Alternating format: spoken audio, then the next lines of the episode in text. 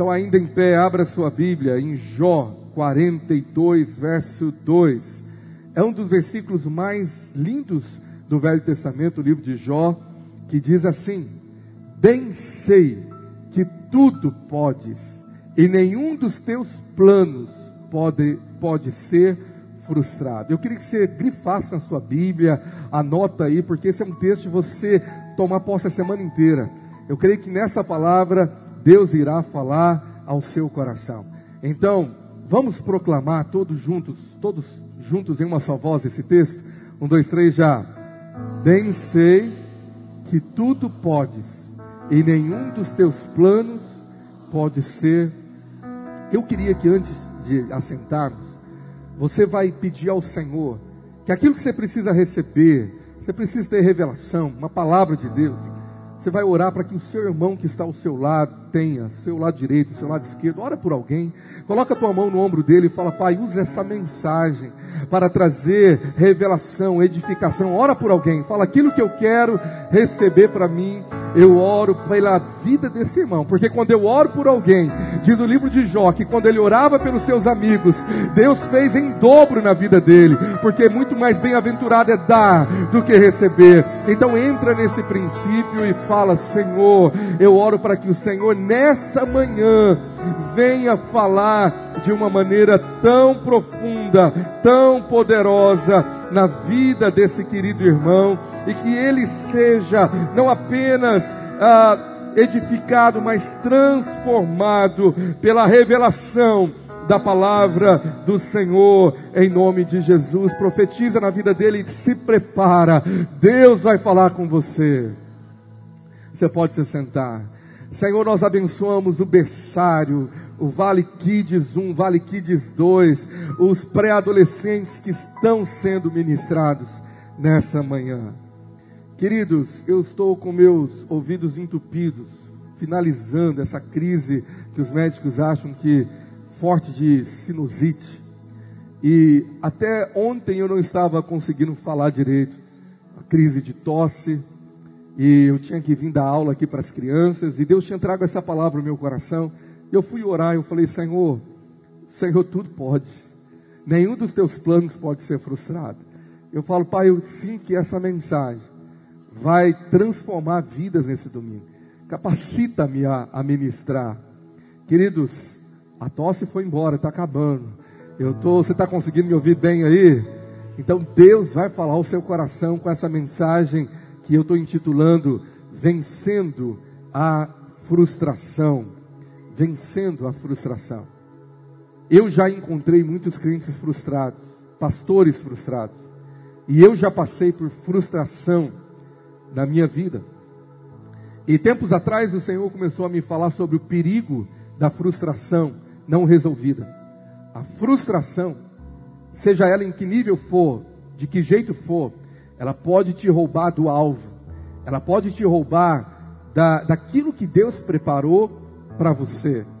Há uma promessa que Jó diz: Bem sei que tudo podes, e nenhum dos teus planos pode ser frustrado. Os planos do Senhor para nós não serão frustrados, mas eu quero te falar que Deus tem essa promessa que precisa ser apropriada por aqueles que não auto se sabotam, se frustrando ou escolhendo a frustração. Quando você olha para um dicionário para entender o que, que é esse sentimento que todos nós já tivemos e é possível que tenhamos, que é a frustração, o dicionário fala que é um sentimento de insatisfação ou de contrariedade, e geralmente causado pela não concretização de um desejo, de um plano. E você lê esse texto e fala: planos de Deus se frustraram na minha vida. O casamento acabou, meu sonho que eu tinha em algo não aconteceu, e eu me frustrei com aquilo. Ou é uma frustração de uma expectativa, de uma necessidade, de um objetivo não alcançado. Um outro dicionário traz que a frustração é um sentimento que enfrentamos quando as nossas expectativas são quebradas e algo não sai como esperado. E esse sentimento pode ser gerado por coisas mais simples, como tirar uma nota baixa numa prova, mas também por situações mais complexas, como o fim de um relacionamento, por exemplo.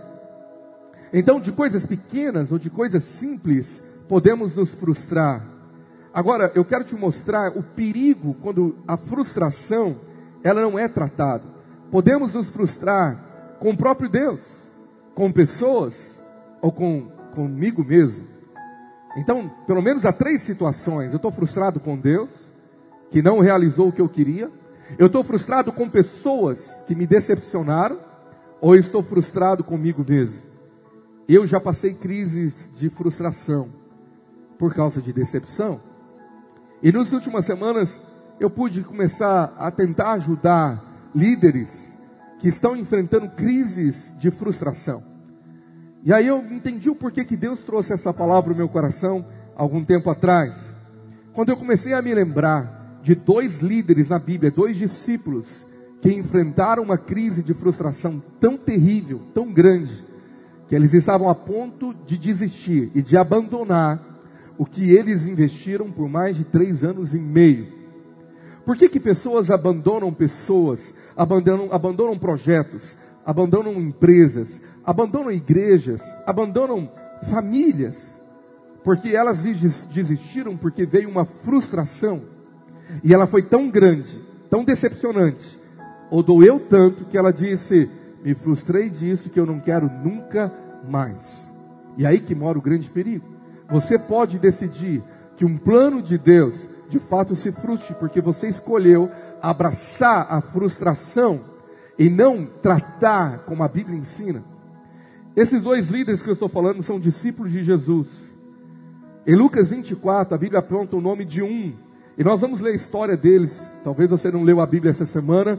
Eu quero te convidar você a abrir para ler um punhado de versículo comigo em Lucas 24, verso 13. A história de dois discípulos que no dia da ressurreição ouviram a mensagem dos anúncios daqueles que tiveram a oportunidade de saber que Jesus tinha ressuscitado, mas de alguma maneira eles não acreditaram, tamanha era a frustração.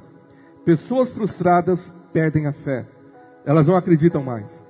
Sabe aquela história que cachorro mordido por cobra tem medo até de linguiça? E vem uma linguiça sadia e o cachorro rejeita porque a dor da picada foi grande demais. É mais ou menos essa analogia com esses dois, que a Bíblia mostra o nome de um só deles, chamado Cleopas.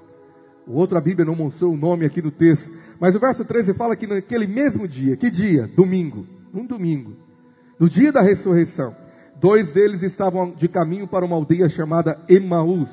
Emaús é uma palavra que pode ser traduzida no literal de lugar de piscina quente, banheira quente. Ficava 12 quilômetros de Jerusalém, descendo, 12 quilômetros a pé, para um balneário. Eu quero descansar, talvez, não sei. A arqueologia ainda não precisou o lugar exato dessa cidade, que era uma vila pequena.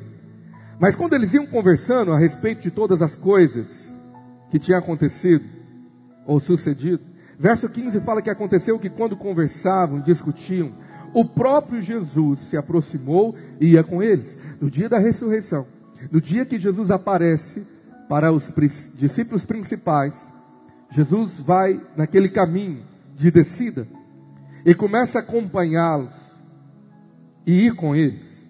Verso 16 fala que os seus olhos, porém, estavam como que impedidos de o reconhecer. Frustração faz isso frustração nos cega. Frustração nos impede de ver o que está à nossa frente.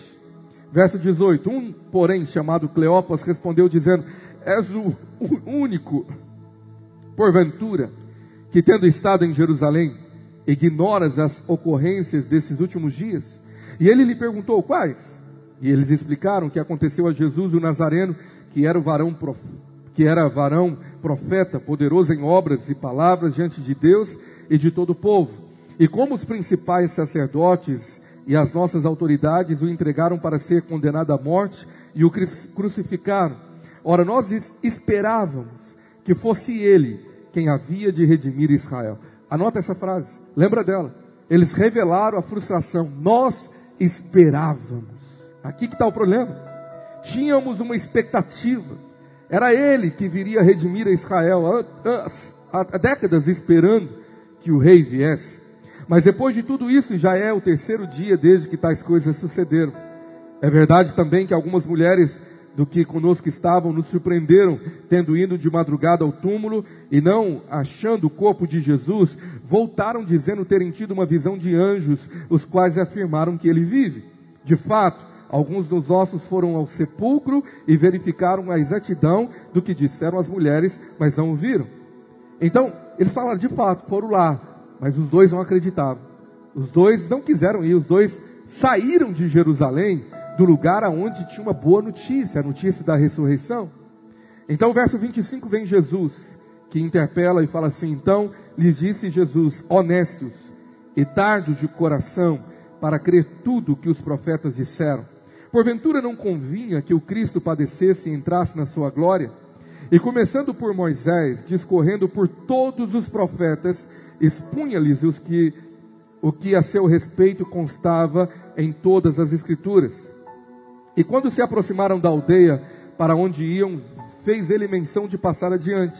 Mas, ele, mas eles os constrangeram, dizendo: Fica conosco, porque é tarde e o dia já declina. E entrou para ficar com eles. E acontecendo que quando estava à mesa, tomou ele o pão e abençoou-lhe, e abençoou, e tendo partido lhes deu.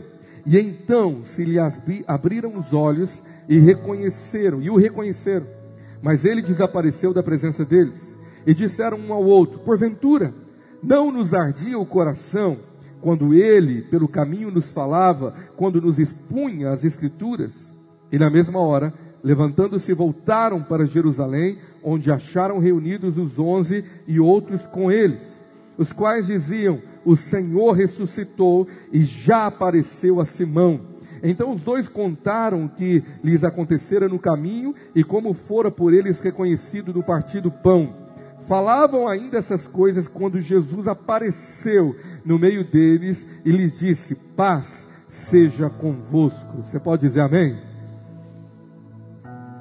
Esse texto é precioso demais, é muito profundo, de muito ensino, de muita revelação espiritual.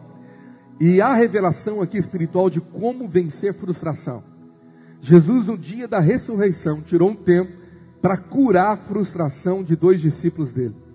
Jesus larga coisas importantíssimas e coloca na agenda do dia da ressurreição que era importante resgatar esses dois que iam se perder. E no final eles voltam para o ponto inicial para Jerusalém, na reunião dos onze, na cúpula, no lugar que deveriam estar, e Jesus aparece novamente para eles. Eu quero trazer princípios práticos desse texto, de como nós aprendemos a dar a resposta certa e a sermos curados quando o seu coração fica frustrado. Porque se ainda não ficou, você corre o risco, você, você não está imune a isso. Primeira coisa que eu quero te falar é de você saber o perigo da frustração. Esse texto nos mostra o perigo que esses dois estavam passando ou vivendo, correndo. Porque frustração nos faz desistir do sonho de Deus, da vontade de Deus, de um propósito de Deus, de algo que seria maravilhoso. Frustração nos faz retroceder e desistir. Desistir do alvo e voltar para trás. Jesus fala que aquele que colocou a mão no arado e olha para trás não é digno do reino, não é digno dele. Em Hebreus, capítulo 10, verso de número 38, o Senhor, quando fala sobre o povo da fé, homens da fé, fala que o justo viverá pela fé, mas se ele retroceder, frustração nos faz retroceder. E a Bíblia fala: Deus não se compraz, ou não se alegra com esse tipo de alma, não, nele não se compraz a minha alma. O coração de Deus se entristece com pessoas que se retrocedem, que abandonam. Então, frustração pode ser uma arma do diabo, que ele sabe que alguém frustrado abandona projetos, abandona ministério, abandona marido, abandona esposa, abandona família, abandona a igreja, abandona Deus e retrocede. Fala, eu me frustrei. Eu pensava que seria de um jeito. E aí vem o ponto principal aqui. Qual é a raiz da frustração? Porque ela vem, ela vem como resultado de expectativas frustradas ou erradas, expectativas mal direcionadas, expectativas que eu quero chamar de expectativas iludidas. O que, que é uma expectativa iludida. Essa semana eu acompanhava no jornal sobre a inauguração de um museu, se não me engano, no Rio, chamado Museu das Ilusões. E eu fui assistir aquela reportagem, eu não sei se você viu, e deu vontade de ir lá ver quantas ilusões eles criaram. E o diretor daquela, daquela exposição, daquele museu, disse: na verdade, o que trabalhamos aqui é porque o nosso cérebro, ele faz uma leitura da maneira como ele quer entender de algo que não é real. Quando há sombras, uma imagem 3D, um jogo de perspectiva, de ângulo. Então, você pode querer ver da forma como você leu uma situação e ela não era aquilo de fato.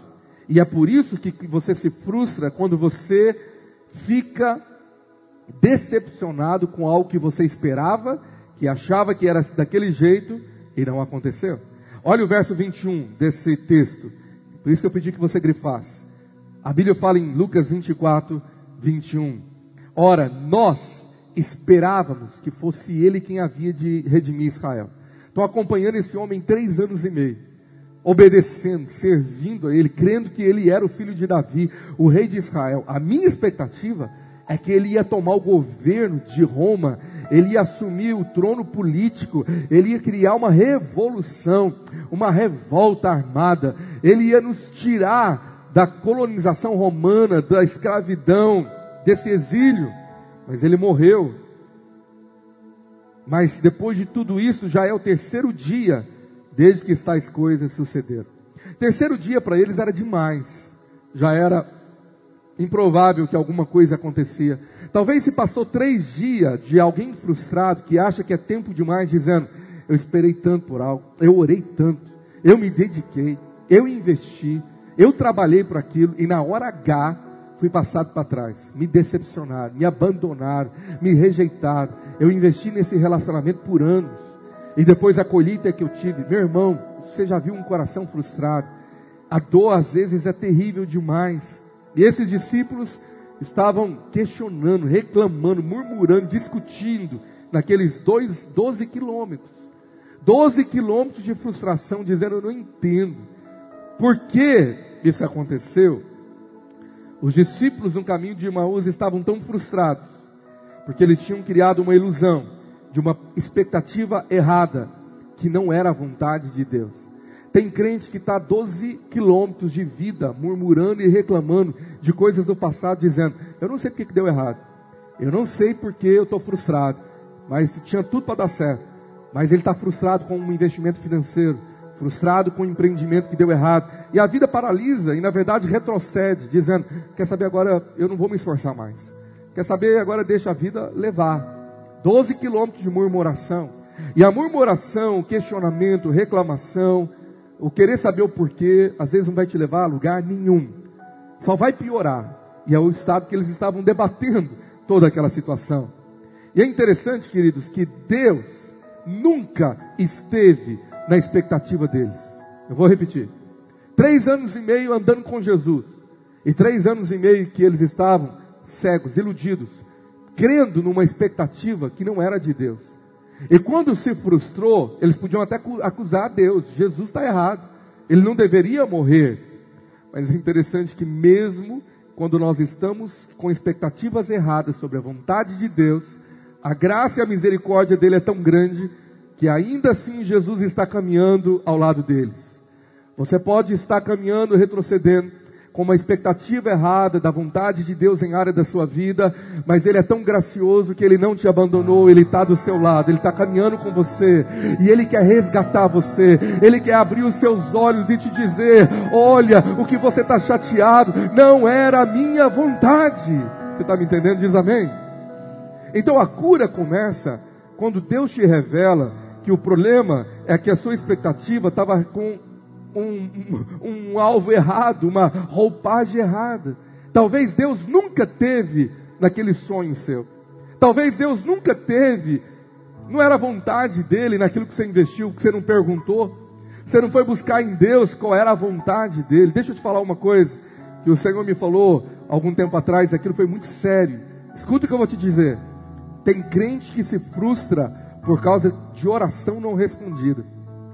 Então ele está frustrado com Deus. Pastor, eu jejuei, eu orei, eu me dediquei e eu não tive resposta nenhuma. Pelo contrário, deu errado.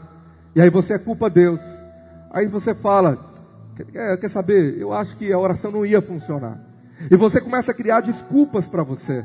Ou Deus não está me ouvindo, ou Ele não existe, ou Ele não se importa comigo, ou eu não tenho fé, o problema é a minha oração, ou deu errado.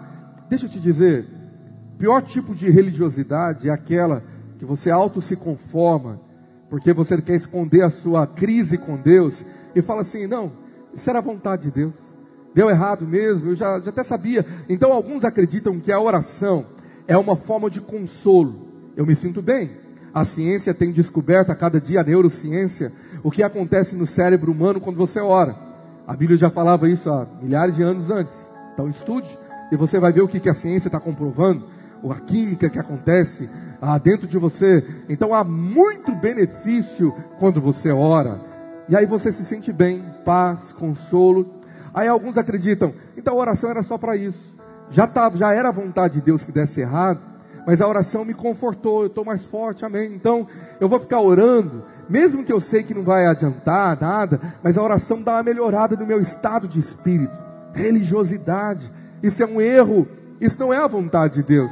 Tiago 5,16, a última parte, o, o, a palavra nos revela: pode muito, ou muito pode, por, por sua eficácia, a súplica do justo. E o justo é aquele que foi lavado pelo sangue de Jesus, justificado pela fé.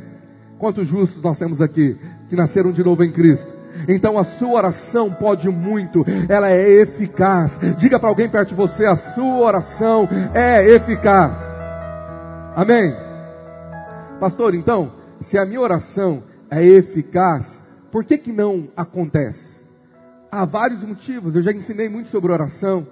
Vai procurar no YouTube as nossas mensagens sobre é, como orar, princípios de oração, você vai descobrir muito na Bíblia. Deixa eu te lembrar uma.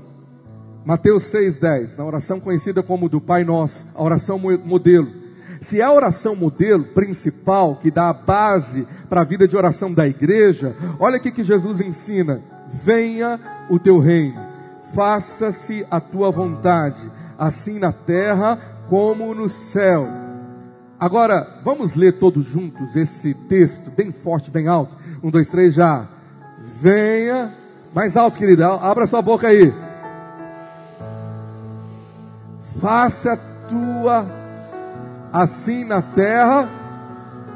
Você sabe que no texto original, no grego, o original está escrito assim: Venha o teu reino, faça a tua vontade aqui na terra, como ela já foi feita no céu, como ela já foi estabelecida. A vontade de Deus ela já foi declarada. Então, se Deus está pedindo que a oração faz com que a vontade de Deus venha para a terra, porque Deus me deu autoridade sobre a terra, então eu abro a porta para ele entrar, porque ele não quebra princípio, ele não invade, ele é convidado, clama a mim e responder-te-ei. Então, se Deus está falando, peça para a vontade vir para a terra, é porque a vontade dele não está na terra, nem tudo é a vontade de Deus.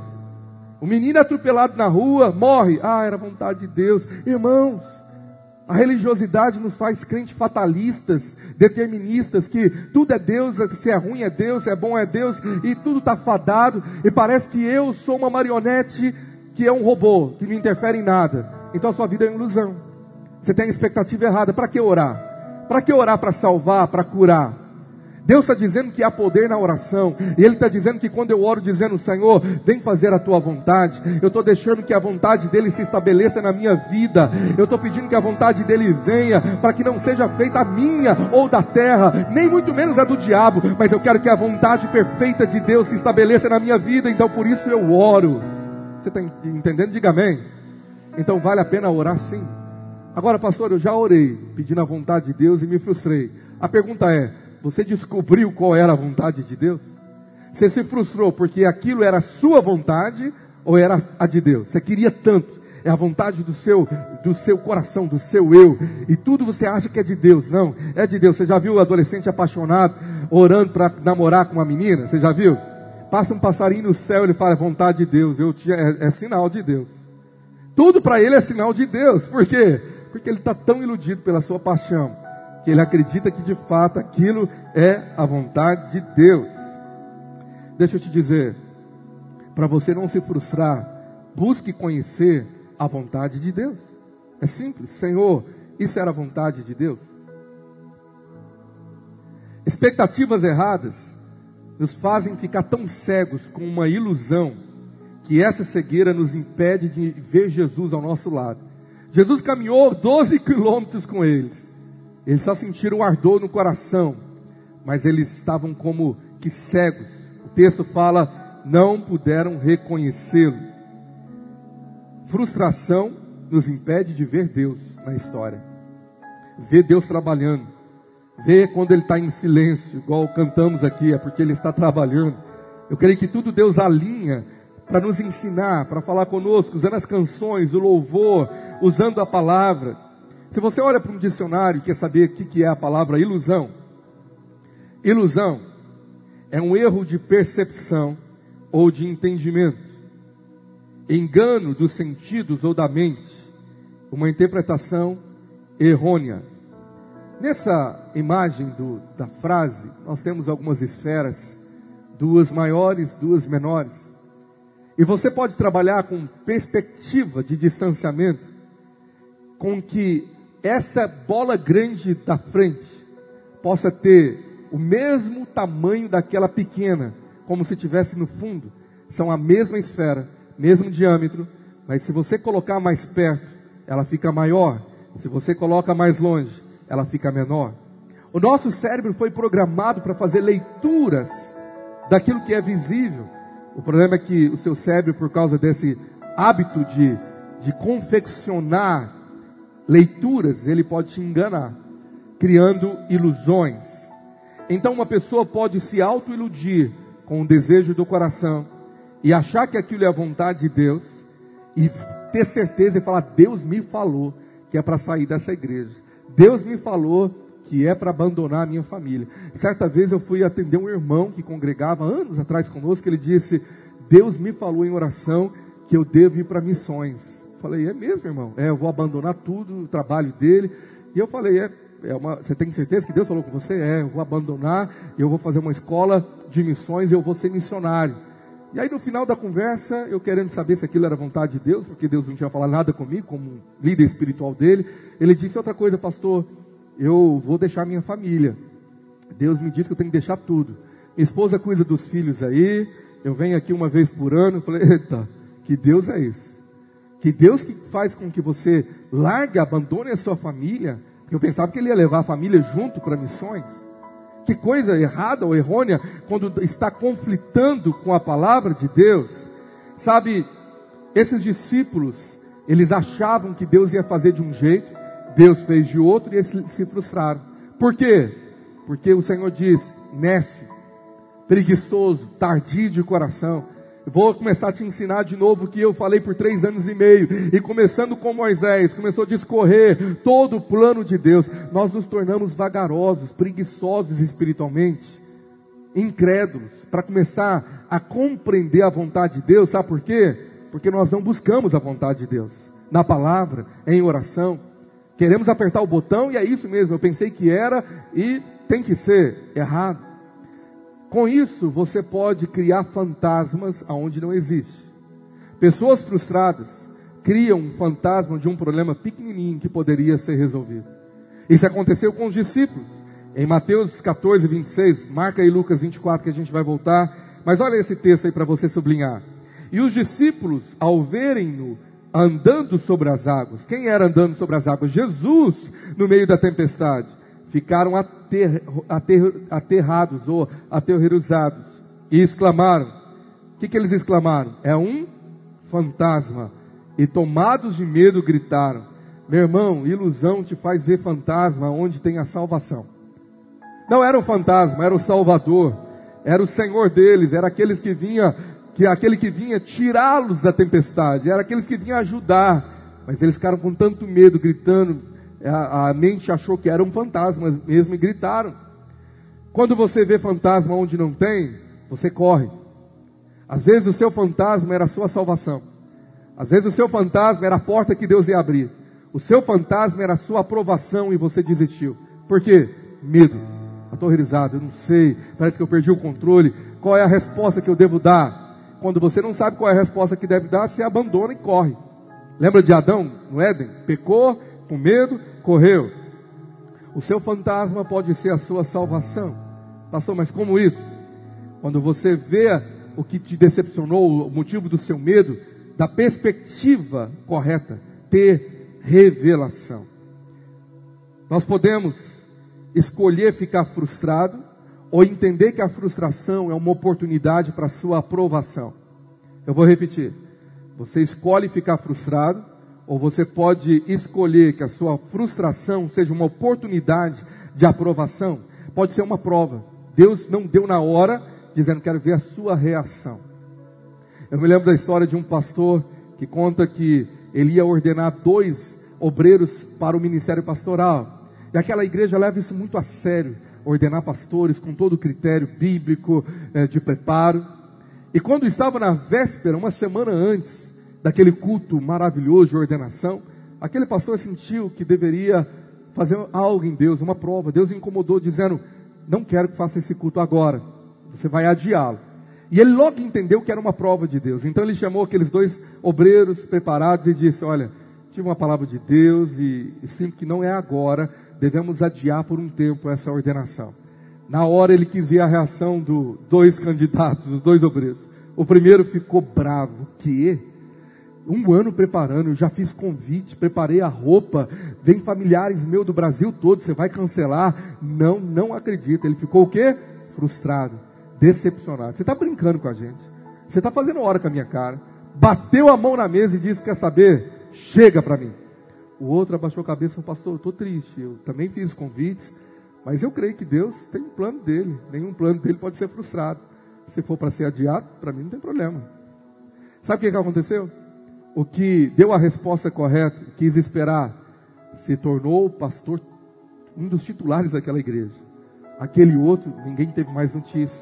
Poderia ser um grande pastor, mas se perdeu porque a frustração fez com que ele retrocedesse em algo que ele poderia dar a prova correta. Esse semestre, o Senhor provou muito a minha família, a minha vida, o meu coração em oração, com o desafio do meu querido filho estar tá ministrando aqui com a faculdade, que é um sonho dele de criança. Desde bem pequeno, ele falava com os irmãos que o sonho dele era ser médico.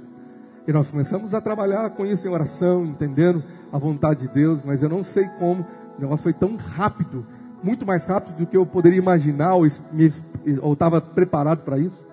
Ele termina o segundo, o, o, o, terceiro ano, o ano passado, ensino médio, ele já faz um, um vestibular, eu falei comigo, ele vai treinar. Falei, vai treinar lá, filho. Aleluia. É, nas faculdades particular, eu acho que ele fez dois vestibulares, né? O primeiro deu errado. Eu falei, aleluia, glória a Deus. Vai tentando. Mais um ano aí, vai, vai esforçando. No segundo ele passa. Eu falei, misericórdia. Ele feliz e eu comecei a tremer. Eu falei, Senhor, aonde ele foi passar?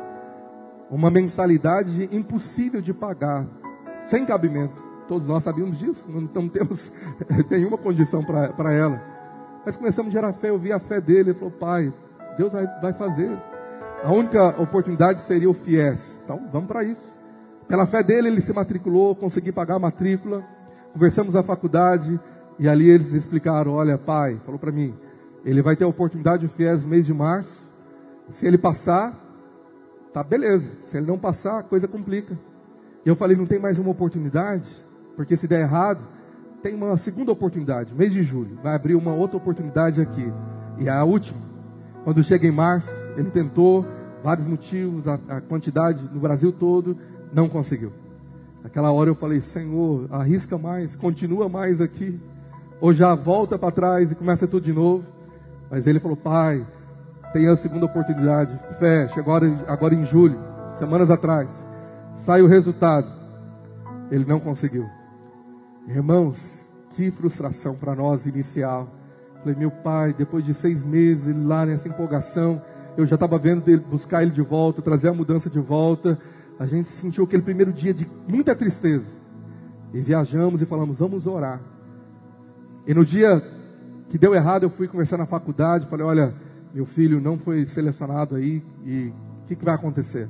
A menina disse: Olha, pode ser uma possibilidade pequena, que tenha mais algumas vagas, que faça uma segunda chamada. Pequena esperança. Eu falei: Tem uma pequena esperança? Tem. Falei: Então nela nós vamos agarrar, vamos ficar. Cheguei para ele e falei isso: Olha, tem mais uma esperança, vamos esperar. E ele começou a orar, a jejuar, a crer, até que aquilo que era tão pequena esperança aconteceu. Ele foi chamado, foi selecionado. Falei, aleluia. Você pode aplaudir o Senhor. Glória a Deus. Sexta-feira o Thales foi lá e assinou para ele lá, fechou o contrato desse financiamento que possibilita ele realizar o sonho. Mas o que eu quero te contar com essa história é porque várias vezes eu pensei em retroceder, tirar ele de lá, com medo medo de uma dívida altíssima que não conseguiria pagar, de dar errado, e de falar com ele, filho, rota B, vamos pensar em outro plano. Mas ele tinha algo no coração de crer na bênção, no favor de Deus. Deixa eu te dizer, quando eu estava passando por essa prova, Deus me deu essa imagem. Uma porta se fechando para você, e era de Deus, e você não entendeu por que fechou, e estava para voltar e desistir, e pessoas começaram a murmurar contra Deus, sabendo Comigo tudo dá errado. Comigo é mais difícil. Deus não colabora. Deus não facilita. Tá vendo? Fiz de tudo. E a pessoa volta murmurando, retrocedendo, reclamando e perguntando por quê. Mas eu vi uma imagem de outras pessoas, a porta se fechou e a pessoa fez como eu fiz. Eu fui para o quarto, vendo a imagem da dor do meu filho ter que abandonar o sonho dele. E orei dizendo assim: Senhor, eu te dou graças porque a tua bondade e a tua misericórdia me perseguem todos os dias. Não é por minha causa, é por causa do Senhor. Eu te dou louvor em toda circunstância. Se essa porta se fechar, o Senhor vai abrir outra para ela. Para ele, eu dei a resposta correta. Parece que Deus falou: É isso que eu queria ver. Agora eu vou abrir a porta de novo. Quem está me entendendo, diga amém. Lembre-se dessa experiência, porque às vezes tem algo que é de Deus para você. E a coisa está difícil, está demorando, parece que não acontece. E Deus fechou a primeira porta, fechou a segunda, e parece que Ele vai esperar o segundo tempo, ou nos pênaltis, no último pênalti, para ver a sua resposta correta de continuar crendo e permanecer fiel até o fim. Quem pode dizer amém? Então, como vencer a frustração? Pastor, eu já estou frustrado. Eu já fiquei frustrado com Deus. Como que eu vou vencer esse sentimento, três passos. Práticos, simples. E o Senhor falou comigo sobre áreas que eu já fiquei frustrado. Primeiro, você vence a frustração com a cura das expectativas. Cura a decepção. Veja se aquela expectativa era errada, era uma ilusão, e fala: Senhor, eu estava com expectativa naquela pessoa, eu estava com expectativa naquela situação, eu estava com expectativa de um retorno, e eu não deveria estar com as minhas expectativas no homem, eu deveria estar com minhas expectativas em Deus. No meio desse processo todo de lutas com a minha avó, o Senhor me levou ajudar um, uma pessoa, um líder. E ouvindo ele, eu vi que ele estava com o coração tão frustrado. E sabe qual era a frustração, a decepção daquele líder? É de ter sido abandonado, rejeitado. Porque ele confiou, ele acreditou em pessoas, e eu disse para ele, querido, deixa eu te falar, eu sei a sua dor. Eu já, eu já passei por ela. Eu sei direitinho como que é o gosto, as noites que você está passando, a dor. Mas eu quero te dizer uma coisa: a cura para isso, a cura para isso. Deus pode mudar, Deus pode transformar essa situação. Eu contei para ele esse testemunho numa crise tempos atrás, de frustração no ministério, resultados que não aconteceram, pessoas que abandonaram, e várias outras lutas espirituais. O diabo gritando no meu ouvido: retrocede, para, não, não, não importa o que você faça, não vale a pena mais.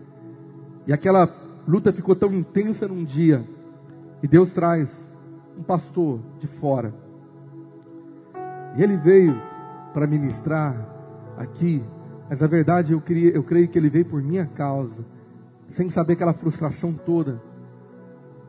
E nós estávamos lá no acampamento da igreja, eu mostrando o acampamento para ele. Do nada ele virou para mim, caminhando e colocou a mão no meu ombro. Ele disse o seguinte: quero te dar uma palavra de Deus.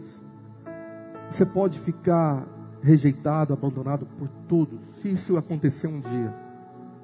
Se todo mundo te deixar e você ter que recomeçar do zero, você, sua esposa, seus filhos, quero te dizer uma coisa.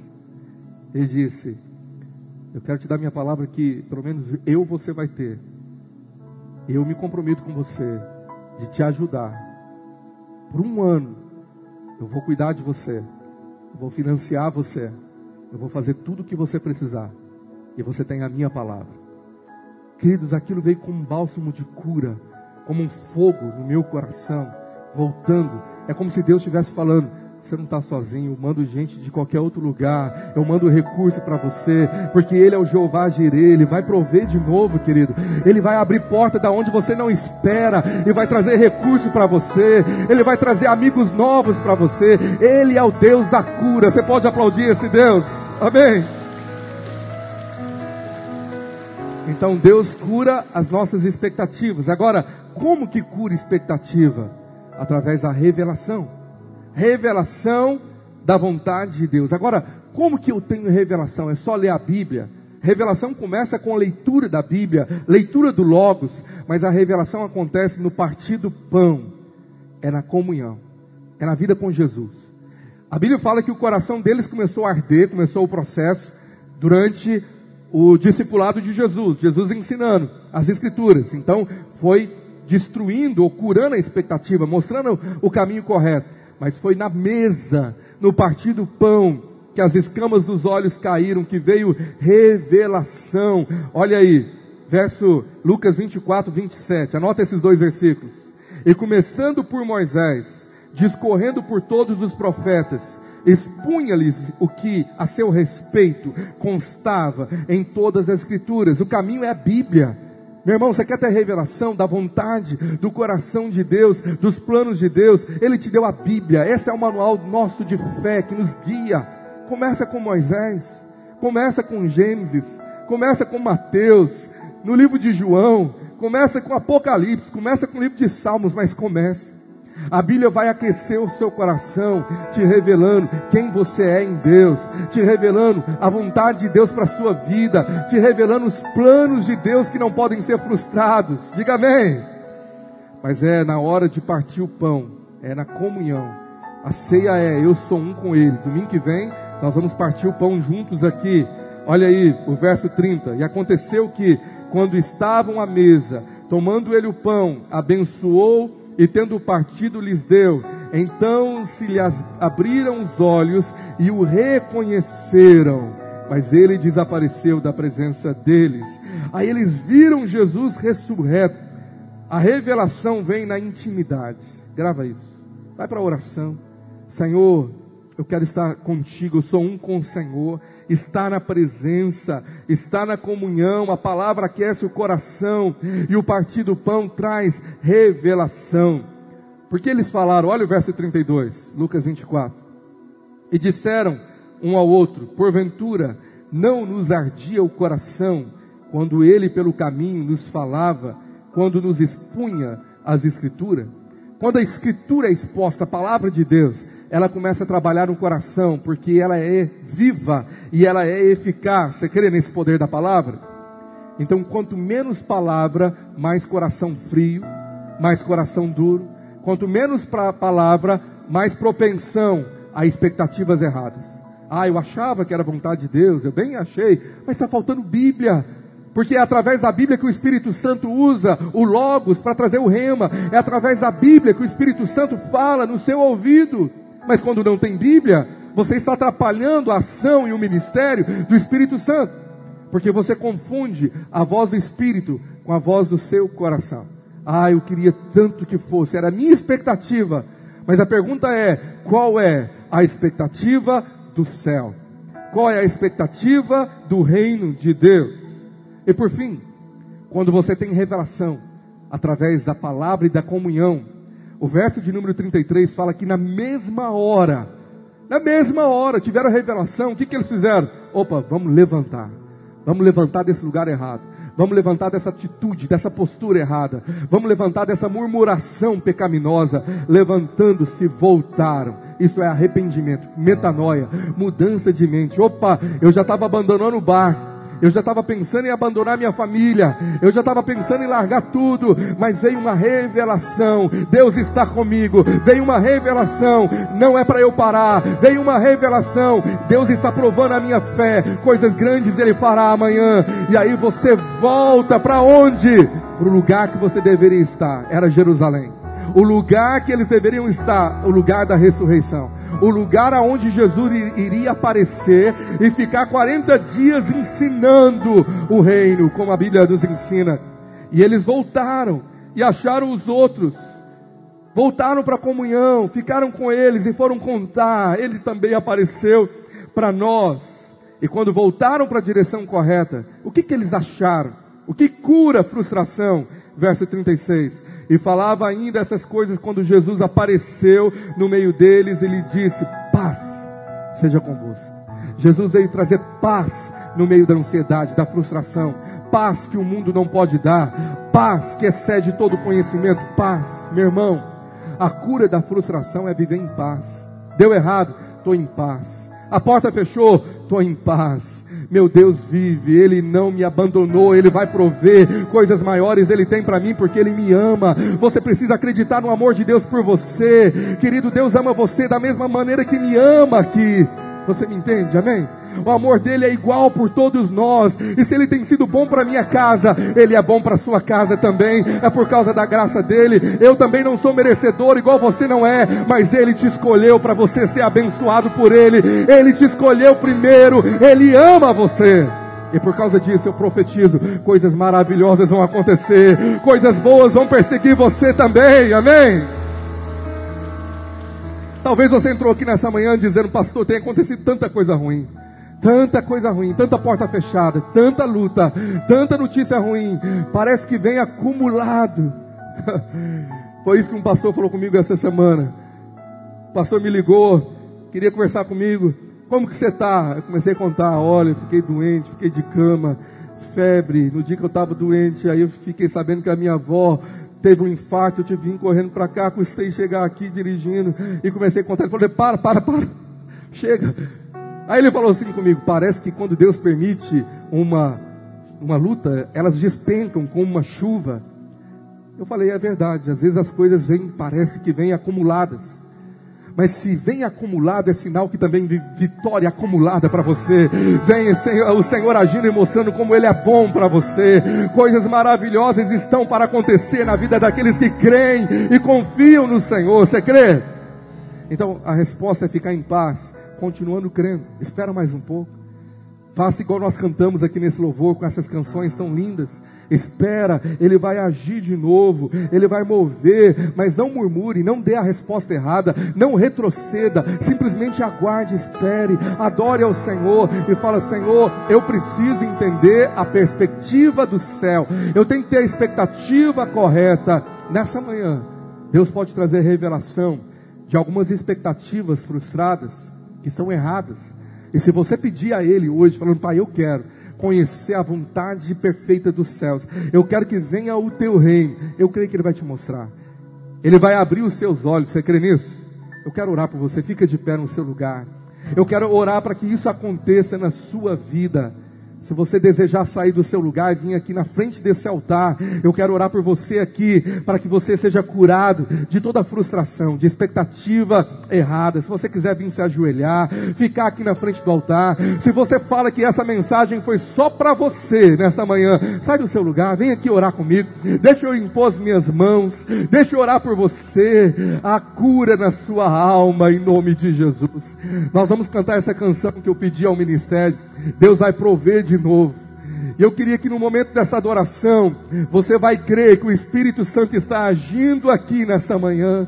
Ele está abrindo os céus. Ele está vindo para fazer o seu coração arder de novo. Oh, amado Deus. Se você puder, venha mais perto desse altar. Eu quero orar por você.